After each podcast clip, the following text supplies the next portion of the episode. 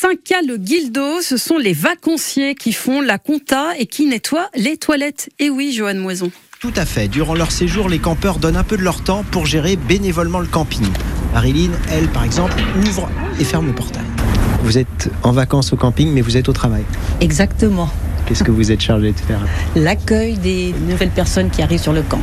On se relaie, euh, on est deux. Pour aujourd'hui, après, vous Pour serez aujourd'hui. débarrassé. Voilà, tout à fait. Et on a fait le nettoyage euh, d'un bloc hier soir.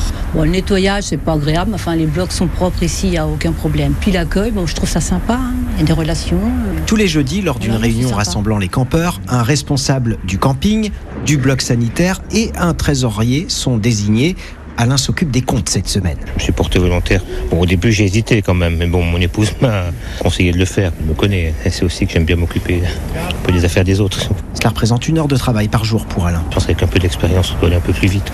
Parce qu'on se dit, mais c'est pas possible. En vacances, c'est- je vais faire de la compta. Oui, mais bon, voilà, Les- l'esprit me plaît vraiment. quoi. Je crois que dans notre époque, euh, d'égoïsme forcené, de libéralisme sauvage, euh, ça fait du bien qu'on voit qu'on qu'un œuvre pour les autres. En Bretagne, il existe 13 campings associatifs, comme ici à 5A. Grâce à ce système d'autogestion, les emplacements sont en moyenne moitié moins chers que dans un camping privé. Ah bah ça c'est une bonne nouvelle. Johan Moison pour euh, France Bleu Armorique et France Bleu Mayenne, il est 6h16.